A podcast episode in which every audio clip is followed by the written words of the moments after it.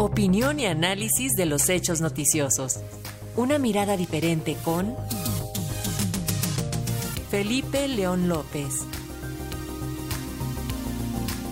Y precisamente Felipe León nos presenta su comentario Un país bicolor o un país de muchos matices ideológicos y políticos en la reforma política de cara al debate de la reforma política que ya está en camino. Te escuchamos, Felipe, bienvenido.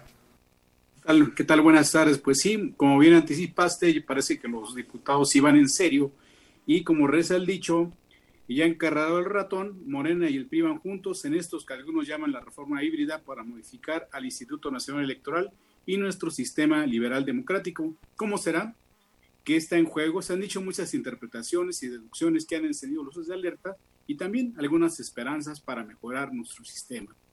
Desde nuestro punto de vista y comparando la actual promoción de la reforma política a diferencia de las anteriores, hay una diferencia sustancial. Primero, porque la gran reforma democratizadora de 1977 tuvo antecedentes en las movilizaciones obreras, campesinas, indígenas, populares, pero sobre todo las estudiantiles de 1966 y 1968. Octavio Paz lo reflexionó en su postdata Laberinto de la Soledad, señalando que el 68 fue un año axial porque quienes salieron a las calles y fueron asesinados por un régimen autoritario al que habían desafiado con la crítica en el espacio público, con el surgimiento de una nueva clase media más informada y su rol fiscalizador en la opinión pública y por tanto fue más demandante en una revolución democrática. Las reformas del, del 1977, del 96, del 2006, del 2014 son consecuencia de una cultura de la desconfianza y una deficiente cultura democrática de nuestros líderes. Por ello, los órganos electorales tenemos un monstruo electoral que tan solo este año termina con un costo casi total de 14 mil millones de pesos. Este monstruo fue creado por la partidocracia, la misma que se ha encargado de fijar las reglas del juego y definir el rumbo que tenga nuestra democracia. De ahí que no sorprenda que como avanzada la reforma, la semana pasada se aprobaba una modificación en la ley para establecer que el INE no puede retener más del 25% de las administraciones mensuales que corresponden a partidos políticos por concepto del pago de multas e infracciones que ellos mismos cometen. Ahora, con la nueva reforma, viene promovida y dictada directamente del Poder Ejecutivo, ya no de la sociedad, ya no de los partidos ni organizaciones civiles y mucho menos de los ciudadanos. Aún así, ¿qué deseamos que ocurra? Pues aquí mandamos una pequeña lista de buenos deseos. Uno, el respeto total y absoluto al Estado de Derecho de todos los promoventes de la reforma electoral, porque ha sido lastimoso y costoso para el país que los primeros en crear y violar las leyes sean los mismos partidos. Fin al aparato burocrático costoso y a la cultura de desconfianza.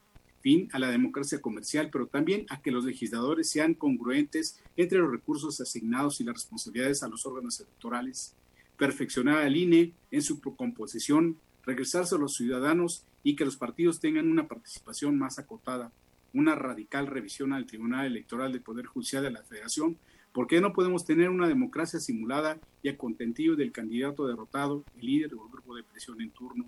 El respeto a la pluralidad del país, porque México no es de buenos y malos, de conservadores y no conservadores, de blancos y negros. Hay matices culturales y también ideológicos diversos. El respeto a las minorías es fundamental, pero también los candados para que los ciudadanos tengan mayor peso y evitar que partidos negocio quieran sorprendernos como vienen haciéndolo año con año y elección tras elección. Por supuesto, hay que pugnar por una fiscalización efectiva del origen de los recursos públicos, cuando más cuando surgen dudas sobre la legalidad de los fondos que no son reportados al instituto y que vemos los ciudadanos derrochados en espacios públicos pagados de propaganda. Una revisión a la sobre representación que dan a los liquidadores plurinominales debe ser necesaria, como también un ajuste para que no desaparezcan las minorías representadas ahí, pero sí evitar una sobrerepresentación de los partidos. Amigos de Radio Educación, a reserva de lo que, de lo que se comience a ventilar en estos días y ante las grandes lagunas de información sobre la propuesta de los partidos políticos, dejemos esta lista de buenas intenciones por si algún alma caritativa del Poder Legislativo nos toma en cuenta. Muchísimas gracias, Felipe León. Nos escuchamos la próxima semana. Buenas tardes. Un abrazo.